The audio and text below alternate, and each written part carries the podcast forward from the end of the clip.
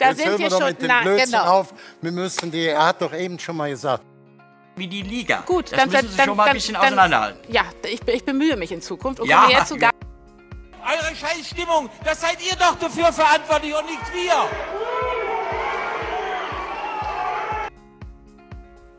Und damit ein herzliches Willkommen zur zweiten Episode der vierten Staffel und der heutigen Frage Politik jetzt raus aus den Stadien. Ja, die Scheißstimmung, die von Uli Hoeneß schon vor Jahren angesprochen wurde, die ist eben auch das Eröffnungsthema der vierten Staffel, bloß ganz anders, als wir es gerne hätten. Denn die Entfremdung der Fans vom Fußball, die ist seit der Pandemie in vollen Gange und dazu kommt noch ein aufgeladener Diskurs innerhalb der Fußballfans. Denn die Frage nach Öffnung der Stadien und den generellen Umgang mit der Pandemie, das alles hat zu vielen Auseinandersetzungen geführt und die gehen weit über diese Frage nach Politik jetzt rein oder raus im Stadion hinaus.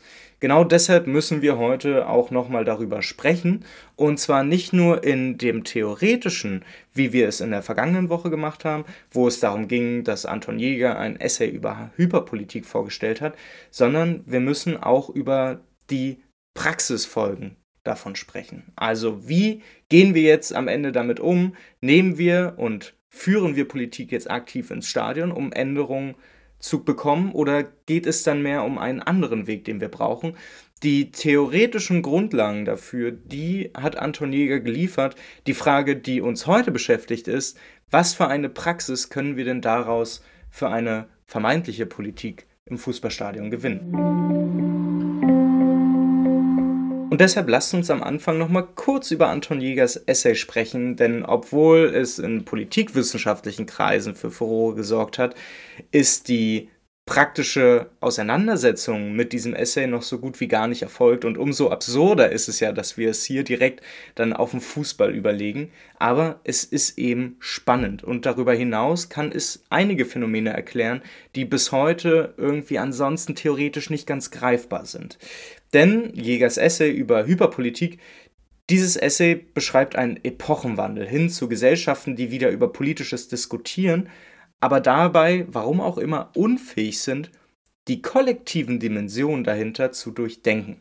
Es geht da um sprachliche Anpassung zur Anerkennung verschiedener Identitäten. Es geht da um Rücksichtnahme und das alles, ich bin ja nicht Sarah Wagenknecht, will ich gar nicht in Frage stellen. Es ist notwendig. Sprache beeinflusst unsere Wahrnehmung der Realität und wenn wir Diskriminierungstendenzen in unserer Sprache abbauen, ist das auch ein wichtiger Baustein für eine Gesellschaft, die strukturelle Diskriminierung wahrnimmt. Aber dahinter steht eben auch eine gewisse Identitätspolitik, beziehungsweise ich würde sie auch eine Antidiskriminierungspolitik nennen. Und diese wird von Anton Jäger als zu kurz kritisiert. Denn Identitäts- oder Antidiskriminierungspolitik konzentriert sich auf Fragen der Moral, ohne Fragen der Ursprünge zu beantworten. Es geht darum, dass wir verschiedene Geschlechter sprachlich sichtbar machen, dass wir verstehen, dass strukturelle Diskriminierung in der Sprache stattfindet, weil Sprache unser Denken erst formt, aber es geht nicht darüber hinaus. Es konzentriert sich immer auf die moralische Ebene des Ganzen. Bitte ändere deine Sprache individuell einzeln um, damit wir strukturelle Diskriminierungstendenzen bekämpfen, bekämpfen können. Warum aber Diskriminierungsformen überhaupt stattfinden, das wird damit ja nicht beantwortet und damit eben auch grundlegend nicht gelöst. Denn wenn nicht klar ist, wo der Ursprung ist, dann kann man auch eben nur Symptome bekämpfen. Und Anton Jäger hatte dazu in seinem Essay geschrieben, dass die Fragen, was Menschen besitzen und kontrollieren, zunehmend durch Fragen ersetzt werden, wer oder was Menschen sind. Das heißt, ganz simpel gesprochen, der Klassenkampf wird durch das Kollagieren von Identitäten ersetzt. Anstelle, dass man den Ursprung von Diskriminierungsformen sucht und diesen Ursprung dann bekämpft, könnte man davon sprechen, dass Identitätspolitik und damit hyperpolitisierte Gesellschaften lieber über die vermeintlich beste Symptombehandlung streiten. Das heißt, wer hat durch seine Identität das vermeintliche Recht, über einen spezifischen Sachverhalt zu sprechen und darauf aufmerksam zu machen. Das Problem aber daran ist, dass wir es hiermit tatsächlich mit einer Symptombehandlung zu tun haben. Wenn wir uns den Knochen gebrochen haben und ein Pflaster drauf machen, dann sieht das von außen ganz gut aus und es kann sich auch erstmal gut anfühlen, aber es sorgt eben nicht dafür, dass wir strukturell grundlegend uns damit auseinandersetzen, was eigentlich dazu geführt hat, um das dann zu vermeiden, damit wir uns das nächste Mal nicht wieder den Arm brechen. Und das ist das Problem, was Anton Jäger hier aufmacht. Und deshalb müssen wir auch darüber sprechen, warum diese Identitätspolitik, die Anton Jäger ja kritisiert, als immanenten Teil dieser Hyperpolitik, warum das an sich nicht passt, aber warum man es eigentlich dann auch wieder umstellen kann. Und genau da müssen wir hin. Eure Scheißstimmung, das seid ihr doch dafür verantwortlich und nicht wir. Und Uli Hoeneß mag tatsächlich recht haben, denn für die Scheißstimmung könnten wir verantwortlich sein, indem wir Aktivismus mal wieder vor Theorie setzen. Damit das aber nicht passieren soll, möchte ich noch einen kurzen Theorieabschnitt reinlegen, bevor wir uns überlegen, wie dann eine Praxis im Fußball aussehen kann. Denn über Hyperpolitik und diesen Begriff der Hyperpolitik ist zwar noch nicht viel geschrieben worden, der ihm inwohnende Antidiskriminierungsdiskurs oder Identitätspolitik, wie auch immer wir das nennen wollen, über den stattdessen schon sehr, sehr viel. Denn dieser greift ja Symptome an, wo es eigentlich an die Wurzel der Ungleichheit gehen sollte und deshalb gibt es einen wissenschaftlichen Diskurs dazu.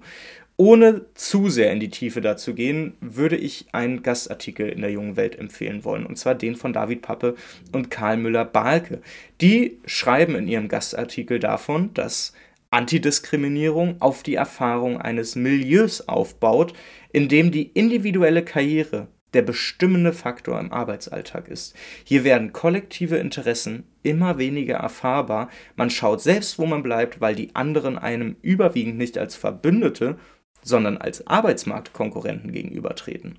Der fehlende Blick für die Rolle von möglicherweise geteilten kollektiven Interessen verhindert aber auch den Blick auf Bündnismöglichkeiten, die je nach kompatiblen, parallelen oder gegenläufigen Interessen im eigenen Umfeld und in der Gesellschaft vorhanden sind. Und ohne diese Perspektive lassen sich Verbündete oder wie man sie heutzutage auch gerne nennt, Allies, außerhalb der eigenen Identität höchstens moralisch zum Mitkämpfen erpressen. Übersehen wird dabei, dass man auf ein gemeinsames Interesse aufbauen sollte. Und dieses Problem, dass es hier eher um Moral als um grundlegende Konflikte geht, das ist natürlich ein Problem, das durch ein marxistisches Verständnis so angereichert werden kann, dass wir daraus eine andere Antwort ziehen können. Und diese Antwort haben Pape und Müller-Balke auch geliefert, denn sie schreiben davon, dass Identität im Kampf gegen die Unterdrückung kollektiv selbst geschaffen wird. Wie und auf welcher gesellschaftlichen Basis lässt sich aus der unbestreitbaren Verschiedenheit der einzelnen Erfahrungen dann eine kollektive Identität formen?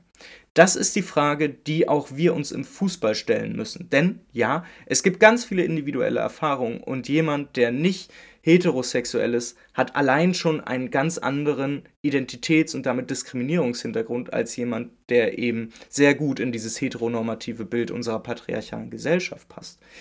Die sozialistische Praxis kennt dieses Moment der Betroffenheit und der Unterwerfung unter die Umstände, aber eben auch das Potenzial der Wehrhaftigkeit und der politischen Handlungsmacht der Unterdrückten. Antidiskriminierungspolitik läuft aber immer auf die Forderung an die jeweils Stärkeren oder Mächtigeren hinaus, sich zu kümmern, da den ohnehin schon Betroffenen diese Mehrbelastung nicht zugemutet werden könne. Sozialistische Organisationspraxis mutet einem dagegen genau das zu, nicht trotz, sondern wegen der eigenen Betroffenheit, das eigene Schicksal in die Hand zu nehmen, weil die Einsicht herrscht, dass es niemand anderes für einen tun wird. Und genau das ist ein Punkt, an dem wir anschließen müssen. Denn die momentane Praxis in Fußballstadien, ausgehend von progressiven Fanclubs, von Fanverbänden, auch von Ultragruppierungen, die wirken immer meist so, dass es genau darum geht, dass man Forderungen an die vermeintlich Mächtigeren stellt, dass man die eigene politische Handlungsfähigkeit absichtlich zurückstellt, um mit Forderungen nur darauf aufmerksam machen zu wollen. Aber wenn es kollektive Identitäten braucht, um die Wurzeln von Diskriminierung zu bekämpfen, was bedeutet das denn für eine möglicherweise anders geartete Arbeit von Fußballfans in ihren Fanclubs, in Fanprojekten und in Ultragruppierungen. Sie werden mir als Versammlungsleiter zugestehen, dass ich die Wortmeldungsliste schließen kann.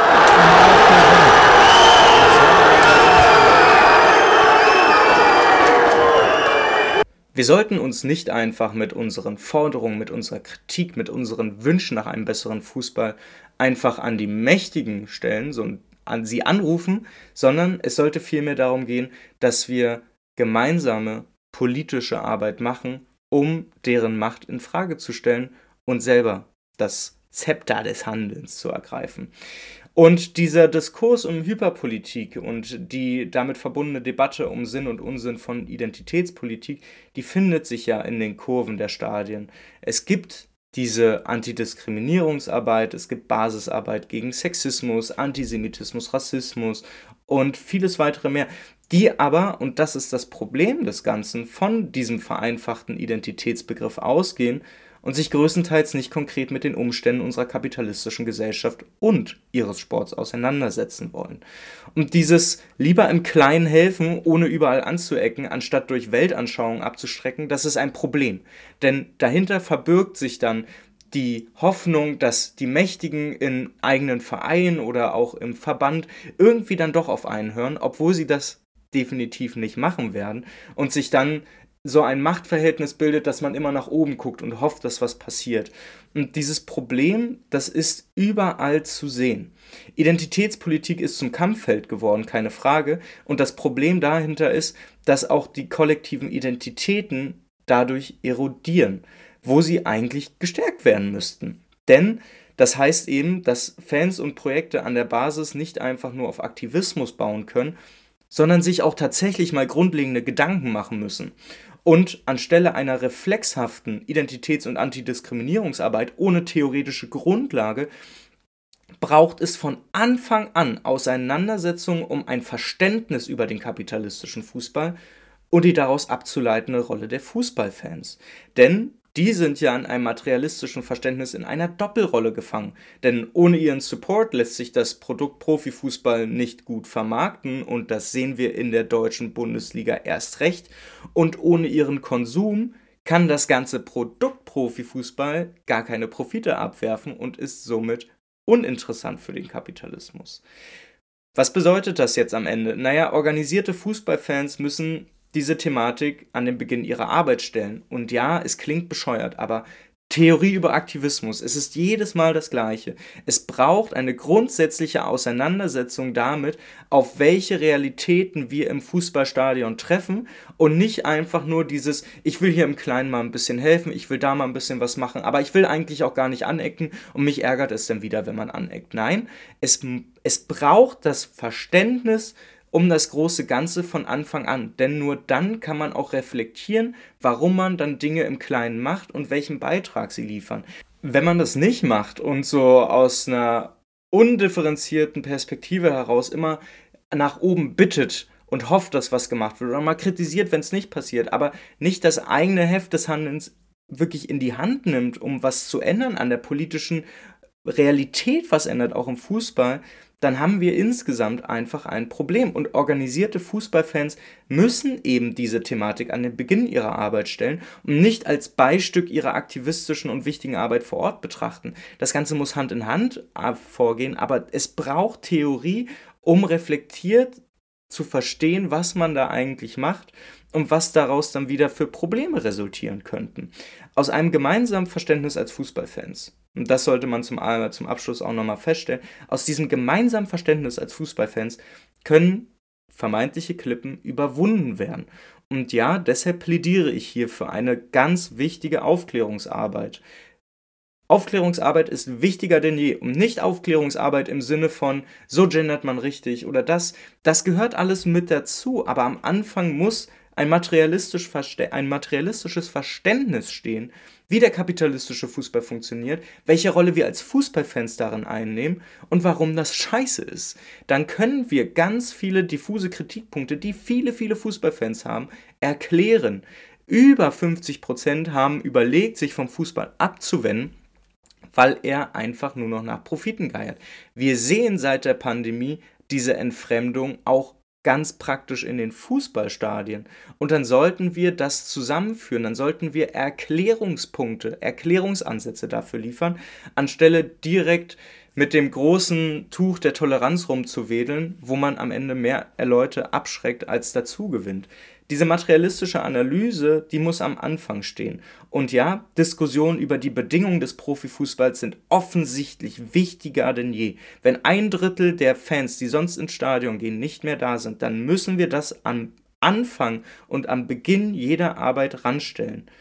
Weil Banner und Spruchbänder vieler Ultraszenen, die verdeutlichen ja, dass Hopfen und Malz noch nicht verloren ist, die kritisieren ja direkt die DFL, die kritisieren die Mächtigen des Fußballs. Und wenn ich mich an den vergangenen Samstag erinnere und auch an den vergangenen Sonntag, dann sind mir einige Spruchbänder einiger Ultraszenen und organisierten Fangruppen im Kopf geblieben, die sich sehr deutlich über die neue DFL-Geschäftsführerin und ihre Vorschläge rund um Playoffs und Saudi-Arabien Supercup da spielen, die haben sich darüber aufgeregt, die haben ihren Unmut darüber Luft getan und das ist halt wichtig. Also es ist nicht so, als wenn hier alles schief läuft. Ich glaube bloß, dass der Fokus noch direkter darauf geschoben werden muss, was eigentlich die Ursachen und die Grundlagen dafür sind. Und das bedeutet übrigens nicht, dass ich eine Antidiskriminierungsarbeit von Fanclubs grundsätzlich ablehne. Ich glaube aber auch, wer Antidiskriminierungsarbeit macht und sich eindeutig gegen Sexismus, gegen Rassismus, gegen Antisemitismus, gegen all diese Formen von Diskriminierung richtet, der braucht auch ein Verständnis davon, wie das eigentlich in der Gesellschaft dazu kommen konnte, was die Ursprünge dieser Diskriminierungsform sind und damit eben auch Erklärungsansätze bietet und nicht immer nur mit dem verbotenen moralischen Zeigefinger auf andere zeigt.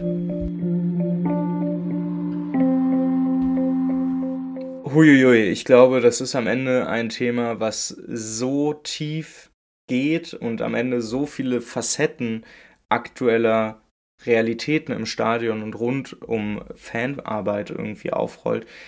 Da könnte man eigentlich noch viel mehr dazu reden. Mit der letztwöchigen und der dieswöchigen Folge soll damit aber erstmal ein Schlussstrich gezogen werden. Ich glaube allerdings, dass es deutlich mehr dazu zu sprechen gibt und ich glaube auch, dass es auch andere Rahmen dafür bräuchte, um das länger und ausführlicher zu diskutieren. Deshalb lade ich euch alle herzlich ein, darüber zu diskutieren, was das jetzt am Ende eben bedeutet für die Praxis von organisierten Fans diskutiert mit mir da sehr gerne drüber. Ihr wisst ja, wie ihr mich bei Twitter findet unter r-molter. Ihr, es gibt mittlerweile eine Website. Ich habe mittlerweile eine Website, Mensch, habe ich ja ganz vergessen. Auch über diese Website könnt ihr Kontakt aufnehmen. Und zwar lautet die Website raphael-molter.org. Die packe ich euch auch in die Show Notes, wenn ihr nicht bei Twitter seid. Ihr könnt natürlich auch, wenn ihr von einem Fanclub seid und sagt, ey, ich habe eigentlich auch Bock darüber mal ein bisschen länger zu diskutieren, schreibt mich einfach an. Das kriegen wir bestimmt hin. Und damit soll es dann auch mal wirklich für diese Woche gewesen sein. Ich habe das Gefühl, heute wurde sehr, sehr viel geredet und auch sehr, sehr viel inhaltlich vorgelegt. Deshalb kann ich mir vorstellen, dass die, dass die Folge ja etwas anspruchsvoller war, auch einfach zum Zuhören und zum Mitkommen. Äh, das werde ich gleich herausfinden, denn anders als ihr habe ich mir die ganze Folge bisher noch nicht angehört, sondern sie einfach nur aufgenommen. Ich bin sehr gespannt und hoffe, dass es halbwegs erträglich war, auch für euch. Nächste Woche werden wir uns dann ja mit einem Themenwechsel befassen. Und zwar werden wir ab nächster Woche über Geschlechterfragen im kapitalistischen Sport reden und fangen mit einer Kritik des binären Geschlechterverständnisses an. Also eine Kritik darüber, dass im Sport ja immer nur in Männer und Frauen unterteilt wird. Das ja, kann man als Rückständigkeit ansehen und ich würde das auch als solche bezeichnen. Und wir müssen uns eben die Frage stellen, warum Sport diese Trennung nach Männern und Frauen vornimmt was da eigentlich alles an problematischen Dingen dahinter steht. Und ansonsten bleibt mir nur noch, euch darauf hinzuweisen, dass es ein neues Format gibt bei diesem Podcast, nämlich Beyond the Ball Weekly. Das findet ja jetzt jede Woche Montag statt. Das findet ihr spätestens 18 Uhr in eurem Podcatcher. Das ist immer eine kurze 10-minütige Folge. Ich würde mal behaupten, auch easy peasy zum Weghören. Also hört einfach rein, empfehlt es gerne. Mein Debütbuch erscheint nicht im März, sondern im April diesen Jahres lautet Friede den Kurvenkrieg den Verbänden und ist eine Auseinandersetzung mit dem modernen kapitalistischen Fußball und beschäftigt sich mit der Frage, wie können wir den eigentlich bekämpfen. Ich würde mich sehr freuen, wenn ihr das Buch vorbestellt. Den Link findet ihr auch in den Show Notes und damit soll es das endlich für heute gewesen sein. Ich freue mich, wenn wir uns nächste Woche Montag oder nächste Woche Mittwoch zur dritten Folge der vierten Staffel hören. Bis dahin passt auf euch auf, bleibt gesund und ciao.